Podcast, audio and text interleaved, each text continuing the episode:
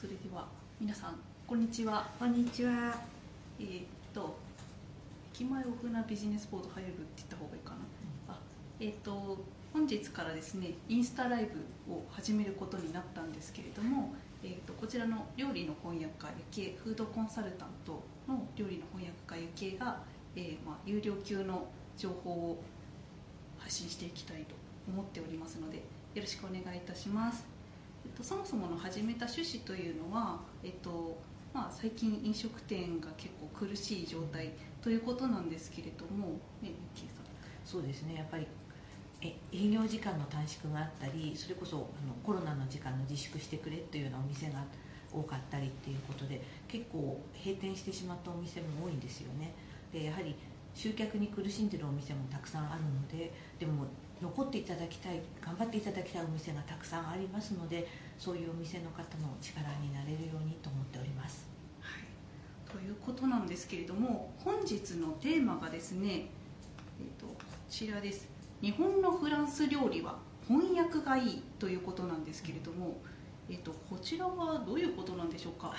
あのお料理なさってる方だったら皆さんご存知だと思うんですけれども日本の洋食っていうのは明治時代に外国のものを取り入れようということで当然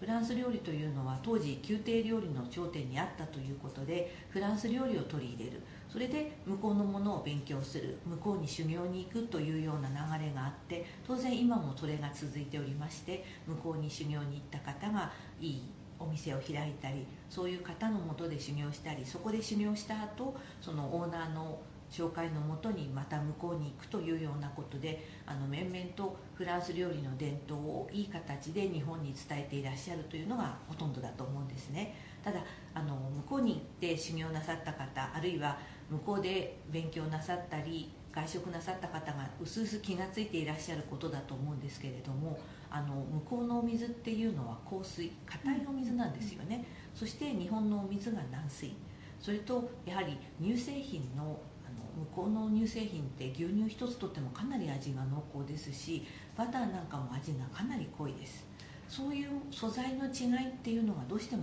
出てくるわけなんですね。野菜なんかにしても向こうの種を持ってきてこちらに育てたから同じ味になるか同じ成分になるかというと違うんですよ。うん。土壌の問題がありまして例えばあのイギリスのドーバー海峡があの古語でいうとアルビオンっていうのがイギリスの古名なんですね。白い国。なぜ白い国かというとドーバー海峡の崖っていうのが白く見えるからローマ軍が近づいていくと最初にその白い壁が見える。ドーバー海峡のところから見える壁があるので白い国という名前がイギリスについていたわけなんです。それが全部チョーク層なんですつまりすごく石灰分の多いカルシウムの多い土地なんです。だからよくあのイギリスの名ダービー馬を日本に連れてくると足が弱るっていうんですよね。うん。要は向こうで食べてた草はそういう土壌で育ったカルシウムの多い草なんです。ところが日本では同じ草を食べてもそのカルシウム分がかなり少ないわけなんですね。なるほど。ですからそれぞれの野菜の成分であるとかなんかもみんな微妙に違ってくるわけなんです日本でフランスの本場のものが美味しいから本場の味を伝えたいという気持ちで一生懸命頑張って伝わってこう来た料理は皆美味しいものですしそれぞれのあの方の思いもありがたく頂戴しているんですけれどもそろそろねあの日本の素材と日本の水と風土に合ったフランス料理っていうことに目を向けてもいいんじゃないかなと思うんですね。やはり向こうの食材を輸入するとなるとそれなりのコストもかかりますしまたこういった状況下で輸入が難しくなったり手に入りにくくなったりするものっていうのが明らかにあるわけなんです。うん。ですがそこで日本特有のものであるとか日本の野菜を作ったものそうするとね逆にあのご自分のオリジナリティが出せる範囲がものすごく出てくると思うんです。ですから翻訳っていうのはもともとよその国の言葉を自分の国の言葉にする。それが例えばよその国の習慣が自分の国の習慣にない時はそれを分かりやすい習慣に置き換えて説明したりしますよね。それと同じようにフランス料理で日本にこれはちょっとなと思うものだったらもっと別なものに持ってくるっていうことが今あのこれから展開する上ですごく大事になってくるんじゃないかなと思うんですね。その方が正直あのフランス産の食材を輸入してやってっていうよりも値段的に抑えることができますから今お客さんがあのちょっと外食を控えようと思っている時にものすごくお高いものよりはちょっとお安いものだったらちょっとなら行ってみようかなって気持ちになったりこのテイクアウトだったら買ってみようかなと思う気持ちになったりっていうことができると思うんですよ。やはりねあの皆さんコロナ自粛明けに何をしたいかっていう話になった時に外食がしたいっていうことを皆さんおっしゃっている。あのバブル期を経てきた日本人っていうのはやっぱり外食で美味しいものを食べるっていう習慣ができてると思うんですね。それにもともと日本人って結構外食好きだったんですよね。江戸時代なんかはそれこそあの江戸は男女比がものすごく悪い町で男性の方がとても多くて女性が少なかったわけなんですよね。そういうわけでその自炊もできないような方がたくさんお店に行って食べるとか屋台で食べるっていうような習慣がごく普通にある。外で召し上がるっていうことが別体あの普通の習慣っていうか生活の中に根ざしてあったわけなんです、ですから外食っていうのは日本の文化の一つなわけなんですね。よく中国の方が3食屋台で食べるの何のって言ってますけれども、まあ、それ、まあ、江戸に限るんですけれどもねあそこまで男女比逆転しているというかあのかなりいびつだった時にはそういうことも当然あったわけですしそういう伝統もあって日本人っていうのは外食好きな部分があると思うんです。だからそういう人たちにとって楽しみである外食それをもっと幅を広げた上で考えていくっていうことがこれから必要になってくるんじゃないかなと思うんですね。なるほど。確かにそうですね、うん聞きながらいろいろ思ってたんですけど、まずその、えっとまあ、こういう時期ですから、輸入が滞ることもありますよね、っていうことですね、まあ、確かにいろんな国でロックダウンがまだ続いてたりとかするわけですね、ね、イギリスまた始まりましたしね。はい。そうですよね、うん、じゃあイギリスの食材はちょっと怪しいかなとなってくる。っていうのと、まあ、あとそうですね。日本人なんだからその日本の土地のものを使った方が、うん、そのフランスの味をフランスのバター一つとってもちょっと違うわけですよね、うん、えーと、ただそのフランスのバターを日本のバターにするとどんなふうに変わってくるんでしょうか？あのねあの非常に濃厚なあのフランスだとよくワインに AOC ってついているんですけどアペラシオンコントロールってそこの産地だけで作ったものですよ。っていうんですね。だからあのワインもそうだしバターなんかもこの土地のこの流域で作っただけのこの草だけを食べたあの牛の乳で作りましたみたいな。だからものすごく濃厚で美味しいしそれぞれの地域で味が違う。だからよくお菓子屋さんでもここのバターを使いましたっていうのが出てくると思うんですね、それはやっぱり美味しいし大事にしたいんだけれどもこれから少しあのバラエティーを広げるもあのことをしないといろいろな意味で手に入らなくなった時だったり値段を抑える意味だったりすると必要になってくることがあるんじゃないかなと思うんですねあちらの食材が普通に手に入って今までのように食べられるという状況がずっと続くかどうかはちょっと今不明なところがあると思うんですよね。なるほどということのようです。うん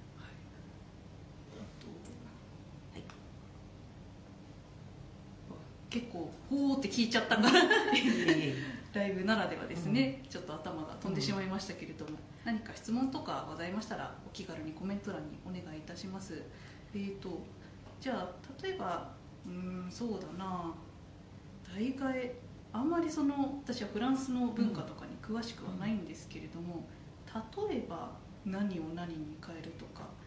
まあ、いろいろあの向こうの食材で昔手に入らなかった時代わりに何々っていうのはよくあったと思うんですね、うん、まあ、あと逆にフランスではよく食べられているけど日本人にはあまり馴染みがないよねっていうか逆に親しまれないよねっていう食材もあると思うんですね、うん、あの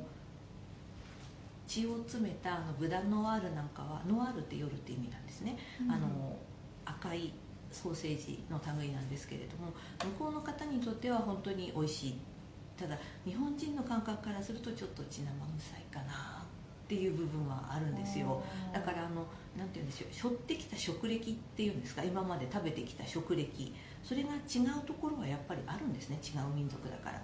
日本人だったら普通にサンマの綿も美味しいよって食べたりあの鮎のウルカって内臓ですよね、で食べたりっていうのが逆に外国の方からすると魚臭い生臭いっていう感じもあると思うんです多分、うんうん、だからそれをあの美味しいと思うか血生臭いと思うかっていうと今まで食べてきたものの歴史っていうのが当然ありますからうん。だからその辺はね100%フランスのものを持ってきて日本にその通りのフランス料理っていうのは実際問題あの民族的思考っていうんですか？それがちょっと違うところがやっぱりあります。あの例えばあの向こうはお米って野菜の一種なんですよ。野菜なんですか？野菜なんです。だから甘く煮てデザートにしたりとかああありますよね、ええええええ。でも日本人の感覚だとご飯って甘いもんではあんまりないですよね。あどちら緑茶に砂糖が入ってるようなもんですね。うん、そうですそうです。ちょっと馴染みにくい。うん。だからそういう感覚って例えばよくフランス料理のあのシェフなんかが向こうに行ってもよく普通にあるデザートなんだけれどもあのそれはちょっとあまりコースに入れない場合が多いですよね。うん確かにそうです、びっくりしちゃいますよね。ねじゃあちょっと思ったんですけど、はい。例えば、まあ、今フランス料理の話ではあるんですが、はい。そのまあ、フランス料理屋さんをやっていてあの新メニュー考えるじゃないですか、うんうん地元の人が頻繁に来るんだったら、うんじゃあメニューは頻繁に変えようと思うわけですよね、でそういう時にえじゃあ自分はすごい好きだなと思ってはいるけれども、日本人に合わない可能性もある。うん。それってなんなんていうのかどうやって考えたらいいんですかね？メニュー開発の時ってやはりあの地元の人の思考っていうのはある程度参考にしなければいけないところはあると思うんですね、うん。であの逆に旬で安く手に入る食材で地元の人が好きなものそういうものを入れるっていうのがあるんですね。昔私が習っていたあのフレンチの先生なんかは春先はたけのことわかめを入れたクリームソースみたいなのを作ってました。うん。ああなるほど。たけのこ鎌倉でだからそうていうかあの先生はあの吉祥寺のレストランの先生だったんですけどもそうなんですだから、ええ向こうの方って竹食べないですからね。あたけのこは食べないけど。も日本人だったらまあ好きな味ですよね。うーん。じゃあその土地の人のリサーチをしていかなきゃいけないってことそうなんですそうなんでねす。あのよくあのポール・ボキュージュさんが市場の料理っていうのをあのフランス料理やった方だったらみんなご存知だと思うんですけれども、市場に行って今鮮度が良くて新鮮なものそれで料理を作るっていうんですだからわざわざ遠くのものを持ってくるんじゃなくて今新鮮でいいものを使って料理をしようっていうのがポール・ボキューズさんの考え方だったから、まあ、本当はその点で言うと日本も日本のいい食材を今が旬のやつを四季のある国ですからね。使ってやるっていうことはできると思うんですよ、うん。まあ、例えば先ほどのバターの話でもいやうちの料理は絶対あのバターを使いたいんだ。イズニーのがいいんだとかね。そういうのがあったらそれを使う部分があってもいい。だけど全部が全部フランスでなくてもいいと思うんですよ。なるほど。やはりその手に入りやすさとか旬の味ってやっぱありますしあと日本のお客さんに受ける。そういう味覚っていうのも当然必要になってくるわけですよね。うんだからいくら本場の味ですよって言っても日本人にはちょっとこれスパイスがきついわっていうのもやっぱありますからね。う、ん。じゃあ具体的にその血のソーセージ以外にうんどんなものが変えたらいいかなっていう感じですかね。ああそうですね。あんまり食べないですよね。でもブラッドソーセージとかねそういうのって。そうだな。なんか味覚の違いというのが、フランスに行ったことがないとわからないんですけど、うん。確かに外国の料理屋さんみたいなところに行くと、あなんかこれちょっと微妙だなとか。ありますありますあります。あのフランス料理はねわりかし日本に入ってくるのがすごく多いんだけれどもあの漢方のね大王とかあの太陽あのルルルルコリス？リコリス？あリコリスです、ね、リコリスですか？あれあの甘味の一種らしいんですよねああはいあの乾燥乾燥なんて読むのかな、ええええでだからあのオーストラリアに行くとその、まあ、いわゆる人工じゃないですからね天然素材だからお菓子があれのがいっぱいあった時期があったんですよ。うん。でもこう日本人ですからうん食べると漢方薬を連想してしまって美味しく感じられないんですよね、うんなるほどうね、ん。ちょっと全然脱線するんですけど、すいません。あのですねちっちゃい頃からそれを食べてるからその味覚になるそういうのはあると思います。あの味覚ってね甘いもの以外は大体後天的に学習します。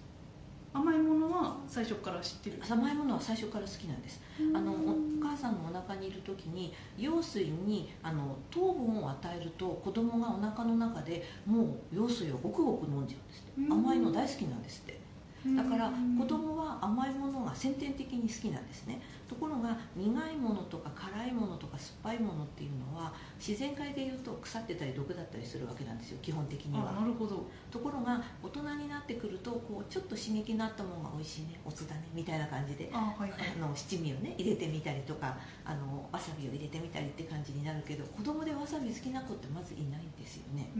だからあれは後天的に学習する味覚なんですね。だからインドの子供とかタイの子供なんかも最初からバンと辛いのなんかだったらみんなご飯食べなくなりますから、うんうん、最初は全然辛くないタイ料理っていうのもありますからそういうのを食べててちょびっと辛いのが入ってるよとからからだんだん学習していくわけなんです。なるほど。だからあの味覚って基本学習なんです、うんうんうんだから今まで全然食べてきたななことのないものをいきなり出されてバッと美味しいっていうのは結構珍しいパターンであの今まで自分が食べてきたパターンにあるからこれが美味しいこれが嫌いっていうのがやっぱあります。あそうなんですね、うん、じゃあもうちっちゃい頃からちょっとずつ甘み以外はその国に染まっていくっていう感じなんですね、うん。うんじゃあフランス料理に戻りまして、フランス人っていうのはどういう味覚を好むんですかね？あの結構いろいろありますよ。なんかね昔あのプロバンスの田舎に引っ込んだフランスのあのピーター・メイルさんっていうイギリスの作家の方が書いてたんですけども、あのね離乳食からすでにバラエティーに富んでるんですフランスは離乳食が豊富。豊富。でほらあのそのピーター・メイルはイギリス人だったからあのフランス人はイギリス人の味覚をバカにしているところが多々あるんですけれどもえこれとこれしかないの？うちの子供が食べるのがねっていうのも種類がすごく豊富で味もいろいろ違う。それでほらあのコルドンブルーなんかも子ども向けの味覚教育とか幼児教育とかで学校の授業でもすでに味覚教育があるわけなんです。コルドンブルーってあの世界最古のそうですそうです。洋菓子の学校でした。料料理学校なんです料理学校ですね。料理学校ですね。だからあの本当にね味覚食べるものに対してすごいこだわってるし美味しいものを食べようっていう気持ちもあるんですよね、だからほらよく言われるのがフランスはいろんなパン屋さんがあるんだけれどもパンをあげても小じは喜ばない逆にお金をあげるとそこのお金を持って自分の好みのパン屋で買う。だから小じの果てまでねパンの焼き加減の好みとか味の好みがあるんですうんすごいこだわってるんですね。こだわってるんですよね。そこはちょっと日本人と似てますね、うん、だからね細かいところこだわってるしその逆にそれを受け入れる素地が。例えばほらおばあちゃんがやってきてフランスのバゲットとかなんかは基本的に入ってるのがイーストと塩と小麦粉だけとですからすごく日持ちがしない。3時間で味が劣化すると言われているからあのパン職人さんは1日朝用昼用夜用と3回パンを焼くそうなんですねだから古くなってあったからっていうんでそのいわゆる日本でいうフレンチトースト向こうでいうパンベルデュにして食べたりとかなんか他の食べ方をするわけそんなに早く劣化する劣化するんです。あのこれがあの油脂であるとかあの卵が入っていると劣化のスピードが遅くなるんですけれども本当にあれしか入ってないので劣化がすごく早い。うんなるほど。というわけでねその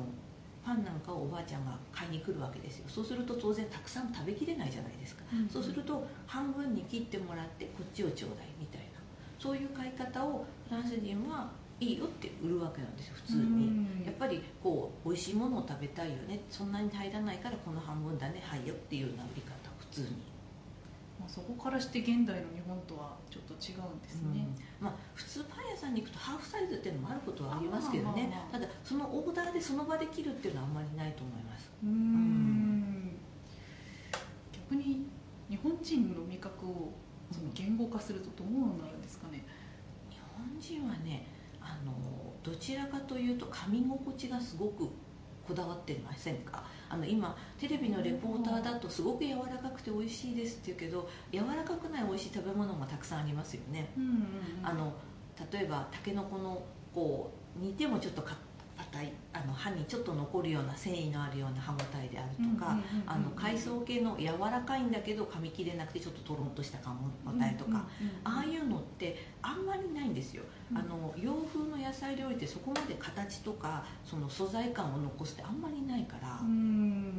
逆にねドイツなんかに行くとナイフとフォークが食卓に出されるんだけれども、あのナイフを使うとあのそこの家の奥さんは「え私野菜煮足りなかったかしら?」って慌てるそうなんですよ。一応ナイフは出すけどナイフがいらないくらい柔らかく煮えてるっていうのがドイツ料理基本なんですって。そうなんですか、だからほらまさかね日本で肉じゃがが全部そんなペースト状になってたらちょっと問題だし、うん。だからそういう素材感のってかみ応えってみんな違うように料理するのが日本料理なんですよ。だからあのテレビレポーターもね何でも柔らかくて美味しいですってのはやめてほしいなと思っていつも見てるんですけどあーそうなんね。ちょっと苦言が入りましたけれども、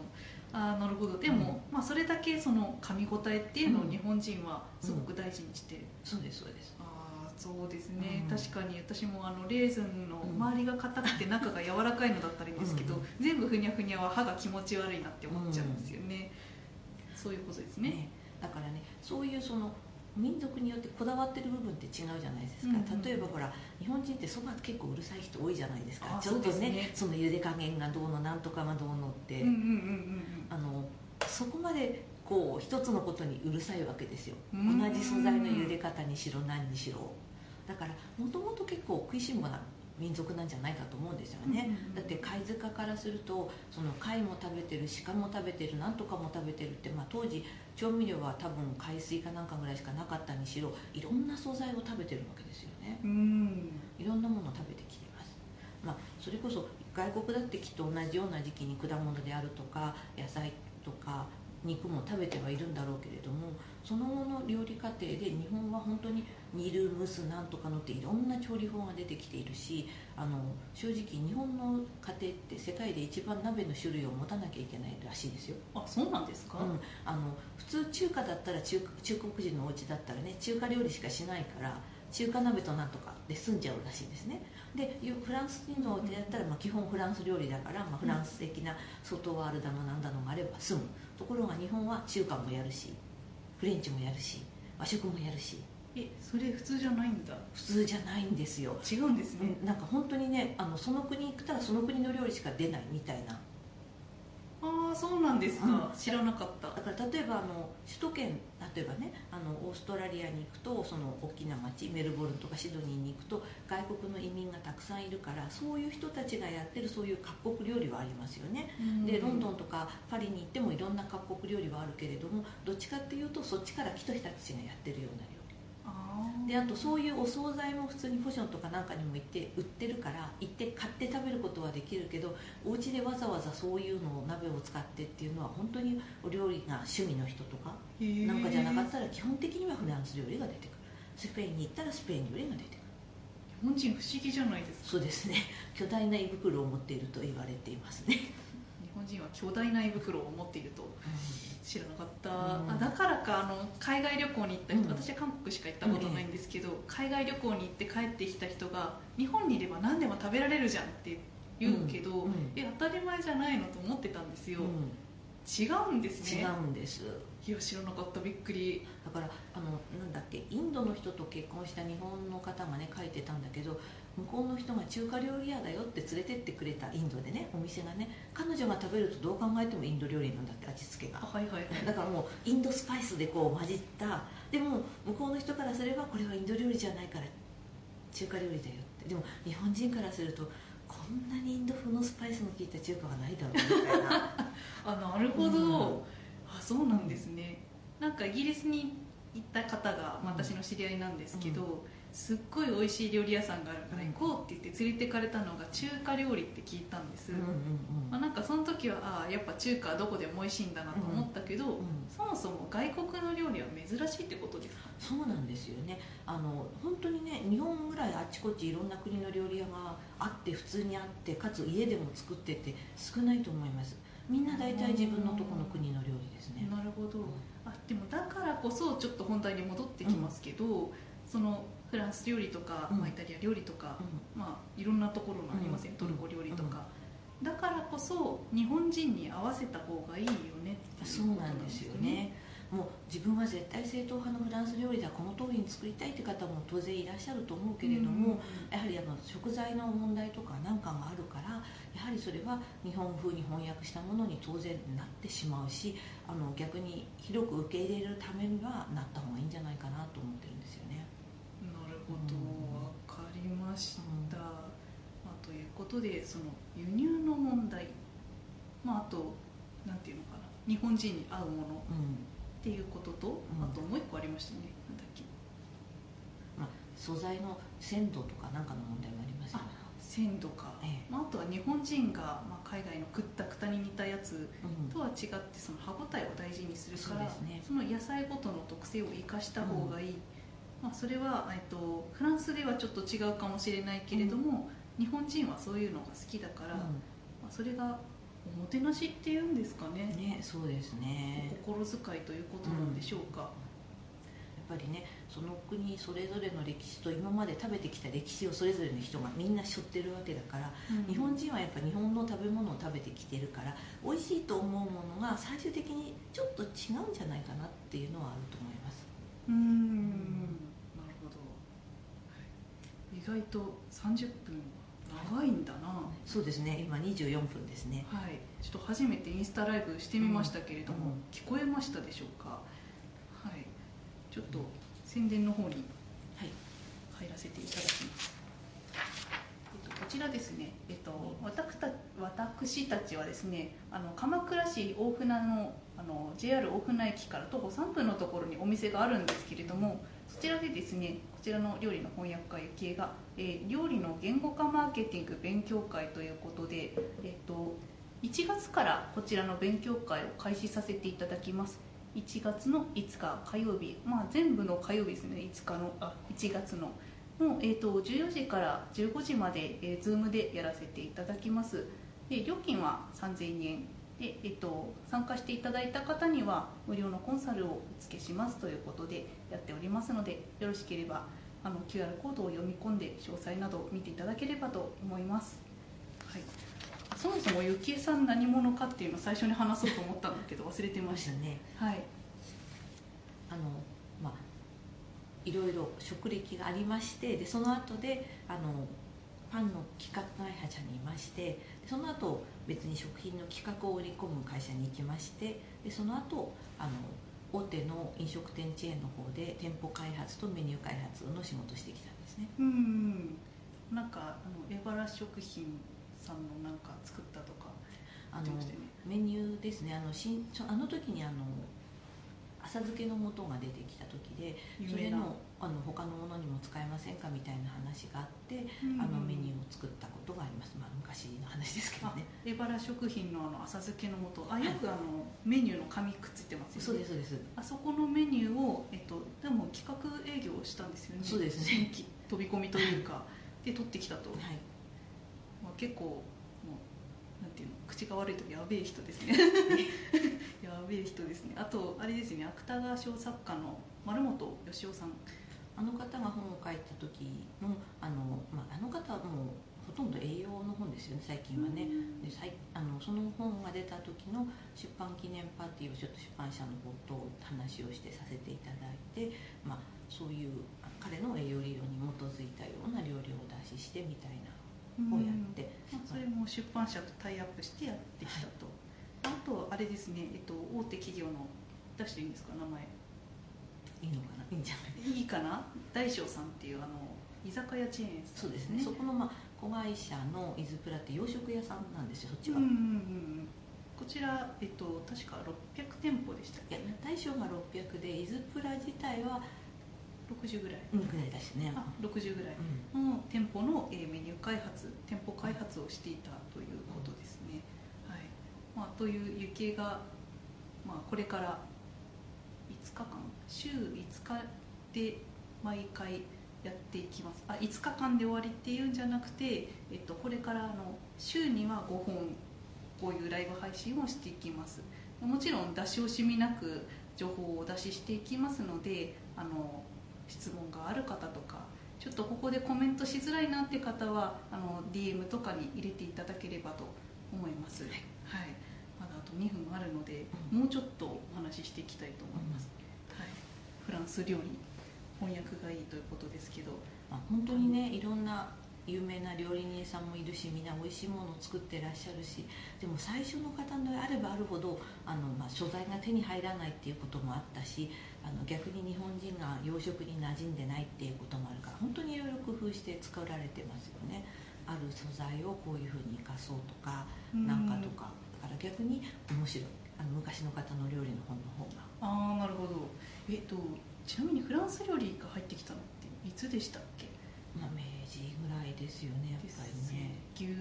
牛鍋は違うか。ただね面白いのが日本で一番最初にカステラを食べたのは水戸光圀だと言われてるんですね。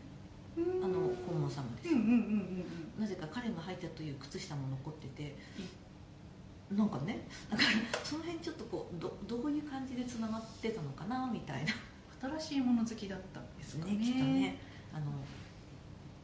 世の中を直しているふりをして美味しいものを食べ歩いていたのかもしれない。ああ直してるふりをして。まあでもうん。美味しいものがお好きだったってことですね、そうですよね。洋菓子だって大正時代ぐらいから、結構ねいろんなものがね入ってきて、うん。なかなかあれですよね。鎌倉ここ鎌倉ですけど、豊島屋さんだって最初流行らなくて大変だったって言ってましたね。そうですね。でも本当にあの混じり物のないいい材料がないと作らないってことで戦争中は作らずにねうん。いてあのその品質は保ちたいっていう志ありますよね。難しくないですか？戦争長かったですよね。長かったですよね。本当に。でこっそり作って絶えないようにしてた。どうなんでしょうかね。レシピとかなんかを持ってじっと待っていた。昔はあー。いやー相当信念がないと難しいですよね、あの豊島屋さんってあの鎌倉市内ではあの和菓子生菓子もやってるんですよね、それであの本店の方だとなんと洋生菓子的なものもやってるっていうかあのよく昔ね出口雄大さんとかっていうイギリス文学の作あの教授がいらしたんですけどその方がイギリスの味だって褒めてたアイリッシュケーキとかなんかもあの本店とかなんかでは買えます。大きい石とかじゃなくて？大きい人じゃなくて。あ本当に。本当にあのあそう直営店だったら探してみてください、はい。あの鳩サブレバッジだけじゃないんですよ。あじゃあクリップ。本店にあるあのあハトサブローグッズですね。そうです。可愛いクリップとかありますからね。最後がこんな終わりですけれども、はい、ハトサブローもよろしくお願いいいたします。ドロランドロうちの店もよろしくお願いします。で次の配信が、えー、と次の金曜日かな金曜日ですね。あこれは違うか。金曜日の14時今週金曜日の14時にもう一回配信させていただきますのでよろしくお願いいたします。ありがとうございました